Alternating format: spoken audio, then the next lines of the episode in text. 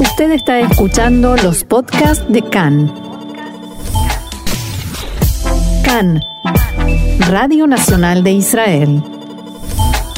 Y vamos a dejar de lado por un rato las noticias, estas noticias pues eh, difíciles, duras y vamos a conectar directamente con Chile, donde nos espera Manuel Férez, eh, maestro y especializado en minorías de Oriente Medio y el Cáucaso. Shalom y Boker Tov, Manuel. Shalom, Boker, ¿cómo están todos?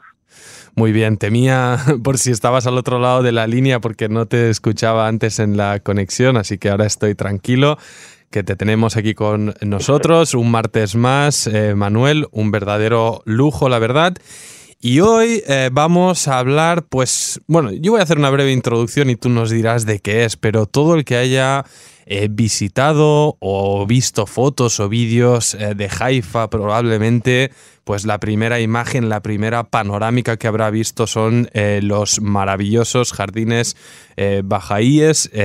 disculpen si hablo con demasiado positivismo de Haifa, es mi ciudad natal, le tengo un apego especial y no lo puedo disimular, pero este es un lugar central en Haifa y se refiere en este caso a una religión de la que creo que muchos no han oído hablar y me incluyo a mí mismo porque creo que de todas las minorías que hemos tratado y hemos debatido, Manuel, desde que llevamos conectando varias semanas, diría que de este caso es em, una minoría de la cual visualmente conozco y he disfrutado y la gente conoce el lugar, pero el contenido de la misma mm, no sé si tantos la conocen. Por favor, Manuel, ¿de qué va ¿De dónde surgen estos jardines de Haifa? Lo que dices, Auper, como introducción es súper interesante porque estamos ante un caso yo creo que único, un símbolo de la ciudad de Haifa como son los jardines de Bajai, pero realmente hay muy pocos Bajáis en Israel. Se calcula entre 600 a 1000 personas, la mayoría de ellos extranjeros, eh, que viven en Israel y siendo que los jardines de Haifa no solo son visualmente importantes, sino son centrales en la fe Bahá'í, una religión que se cuenta entre cinco. Vamos a ver si he logrado conectar de nuevo. Manuel, ¿estás ahí? Sí, se nos cortó, perdón. Perfecto, bueno, no, no, cosas, eh, nunca mejor dicho, cosas del directo y además estamos bien lejos, así que tiene estas cosas, esperemos que la conversación eh, aguante. Estábamos, eh, recupero el punto en el que estábamos, decías que en Israel hay entre 600 y 1000 feligreses Bahá'í eh, y ahí, ahí te habías quedado. Y yo, mm, la siguiente pregunta que te quería hacer, a modo de aclaración y de, pues, de lograr tener la base, es ¿qué es esta fe de los Bahá'í? Es una fe monoteísta, ¿verdad, Manuel? Bueno, esta fe se inserta en un continuo eh, de las religiones monoteístas que creen en un solo Dios, pero los bajáis creen eh, que la humanidad ha estado expuesta a diferentes emanaciones, manifestaciones divinas, profetas como Buda, como Jesús, Moisés, Mahoma, que representan el estadio espiritual de ese momento de la humanidad.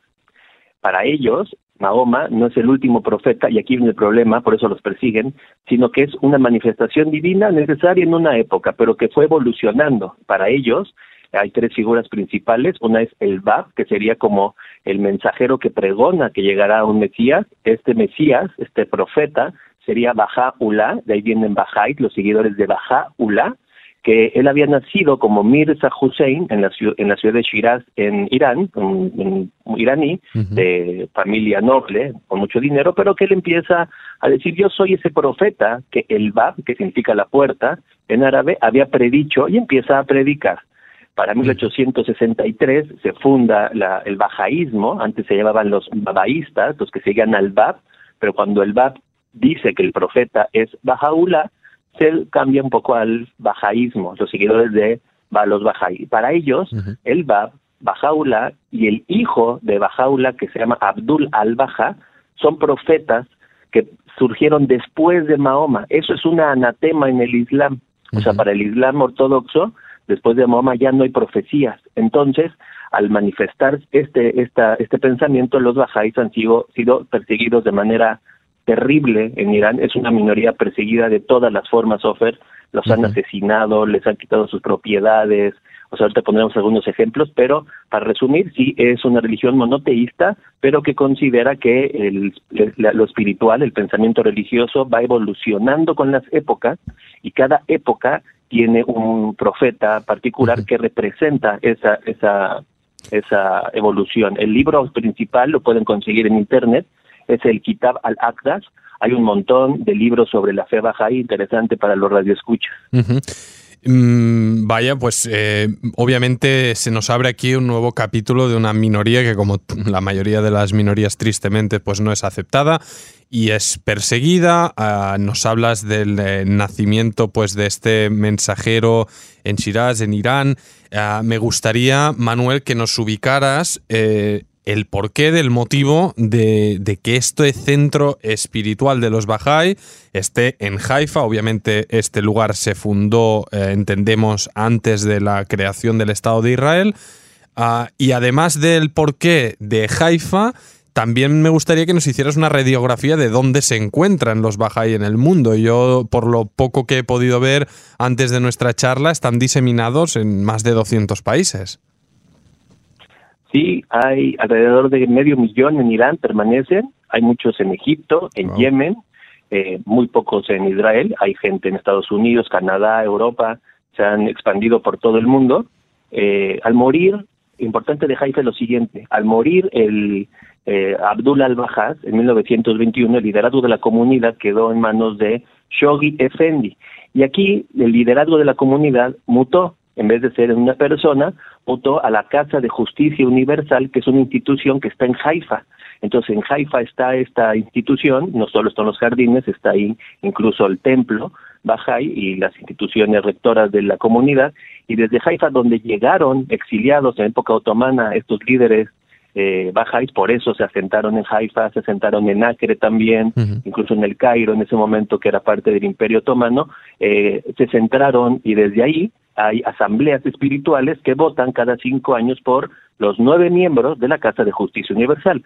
Algo interesante para los radioescuchas, todos los templos bajáis tienen nueve entradas, el nueve es un, un número mágico, religiosamente hablando para los bajáis, y la Casa de Justicia que gobierna los asuntos universales bajáis también está compuesta por nueve miembros que son votados cada cinco años. Entonces mi respuesta, ¿por qué en Haifa? Porque ahí es el centro eh, organizativo administrativo de la fe Bahá'í desde la época en que estos llegaron eh, expulsados por los persas.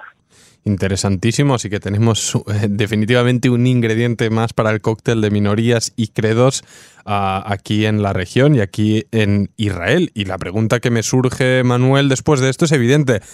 Eh, ¿Son los jardines de Haifa de algún modo un centro de peregrinación para los seguidores de la fe y como podría ser la Meca para musulmanes, Jerusalén, pues para judíos, cristianos, eh, musulmanes, quien sea.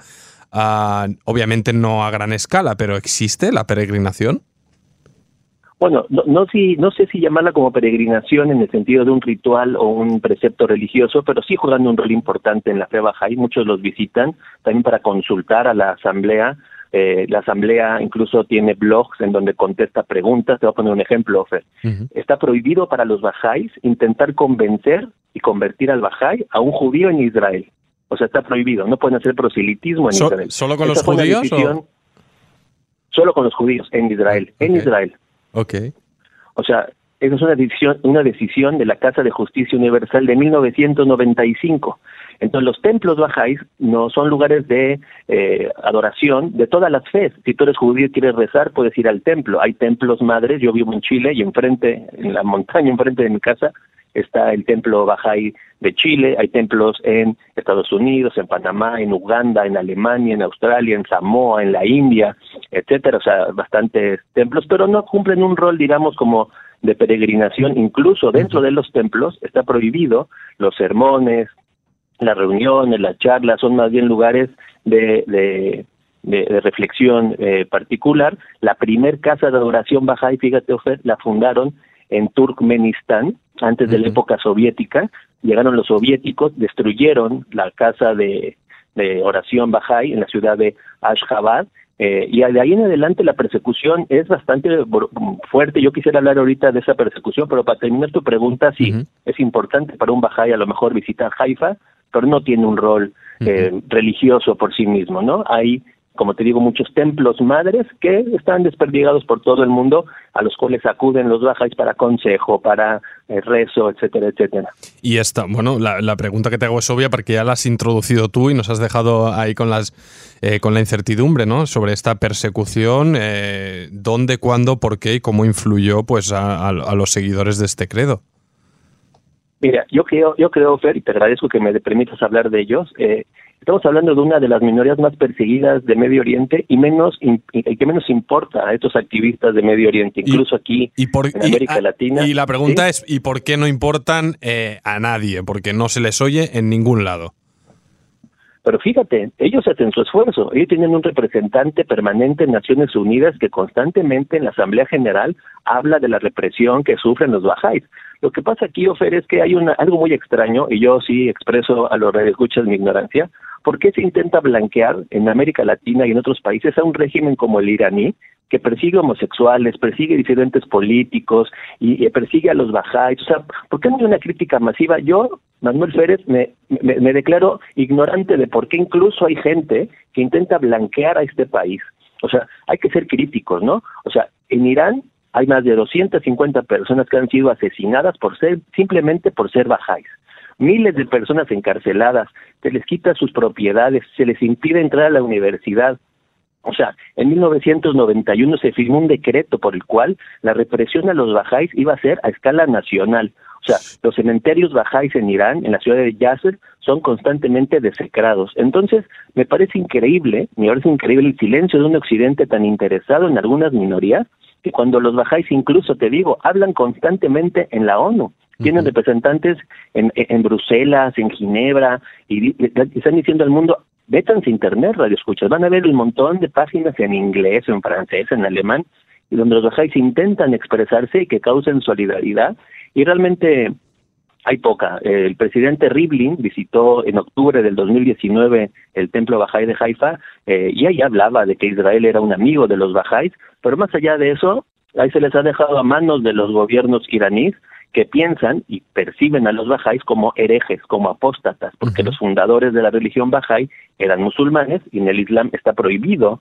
la conversión afuera del Islam y la, la pena es la pena de muerte a los a, las personas que hagan apostasía, ¿no? Los bajáis se definen como una religión eh, diferente, pero yo creo que si los activistas de derechos humanos volten a ver a los bajáis, verán, como te digo, Fer, una comunidad que ha sido sometida a todo tipo, a todo tipo de, delitos internacionales y de crímenes. Y, y, quien eh, pretenda conocer más sobre ellos, ya sea o se autodefina como activista de derechos humanos o no, simplemente como radioescucha interesado en la materia, ¿cómo definirías pues la cultura o el folclore o, la tradición de los bajáis, si es que existe pues algo, mm, unos rasgos homogéneos que los caracterizan, porque al igual que los judíos o los musulmanes, pues nada tiene que ver un judío en Chile que en Moscú, imagino que con los bajáis tampoco, pero no sé, danos alguna pista para, para ubicarnos. Fíjate que es una pregunta inteligente, Fer, porque al contrario, los los bajáis están en contra del racismo, en contra del nacionalismo, y por eso sus ritos no afectan o no, no intentan establecer alguna cultura particular. Tú verás gente de Estados Unidos, gente de la India, gente de, de África, que sin abandonar sus costumbres, su cultura propia, puede pertenecer a la, religión bajá'í, entonces no podemos hablar aquí, como hemos visto con otros como los circasianos, los drusos, etcétera, etcétera, como una cultura bajá'í, yo creo que más bien es una forma de practicar la, la religión y las creencias sin afectar la cultura particular, no hay comida bajá'í, no hay eh, no hay nada particular en el sentido gastronómico o bailes, eh, me parece interesante también verlo desde ahí, o sea, esto eh, al intentar ser universal, yo, mexicano, tú, israelí, los chilenos, sin perder nuestras características propias, podemos unirnos como bajáis en el sentido de que la idea es que esto sea una armonía universal, esa es la idea del bajaísmo, la armonía universal en el mundo de las personas, y la prosperidad de cada una de ellas. Qué raro me suena, porque al final, eh, por lo que describes, Manuel, y si nos basamos en tu descripción, uh, suena pues a un movimiento espiritual muy de puertas adentro, muy interno, muy de, de, reflexión, incluso de aceptación ¿no? de, otras, eh, de otros credos con total apertura pero aún así esto no les salva de, la quema, ¿no? De, pues de esta triste realidad de cuando uno es minoría y en especial en Oriente Medio, pues sufrir de, esta plaga, ¿no? De esta discriminación que, que no tiene sentido. Y déjame agregar algo, Fer, déjame agregar algo, Fer. En, Irán constantemente se acusa a los bajáis por esta presencia bajáis en Israel de ser colaboros, colaboracionistas de Israel y agentes del sionismo. Entonces muchos de los Pero si están antes, si están antes de Israel, si ellos están aquí antes de Israel. Claro, eso, pero es que es por eso que es interesante hablar y importante hablar de esto para no creer la propaganda de, del régimen. Pues el régimen dice, no, yo no los persigo por religión, los persigo por esta disidencia política y por andar espiando a favor de Israel. Solo quiero que busquen, lo, lo es un caso que me, me sorprendió, el de Mona Mahmoud Nizar. Esta muchacha fue asesinada junto con su grupo de 10 muchachas, que van desde los 50 años hasta los 20 años, por predicar el bajaísmo en Irán y por acusadas de ser espías de Israel. Fueron sentenciadas a muerte y ejecutadas. Que en 1980, te voy a decir, 1982, fue detenida en el 79 en Irán con su familia y fue ejecutada esta muchacha en 1982. Busquen por favor la historia Mona Mahmoud Nizar. Hay incluso una organización que intenta explicarle al mundo esto. Y esta muchacha, que estaba enseñando la doctrina Bahá'í, para no ser acusada en ese sentido, sino político, se la acusa de ser espía de Israel. Entonces, me parece increíble el silencio de Occidente y de los llamados activistas de derechos humanos, te digo, aquí en América Latina, incluso hay gente que va a Irán de mochila y regresa hablando maravillas de un régimen que le hace esto pues a su gente, ¿no? Por pensar diferente, nada más. Pues eh, Manuel Férez, eh, maestro, especialista en minorías de Oriente Medio, te agradecemos estos apuntes sobre los Bahá'í. Eh, aprendemos y como siempre también desde aquí pues defender que, que, esto pues no ocurra más, ¿no? Ni a los Bahá'í, ni a los judíos musulmanes, ni a nadie porque no, no, hay, no hay derecho. Manuel, mientras tanto, un fuerte abrazo y espero que estés bien. Que estés muy bien, Ofer, que estés bien. Shalom.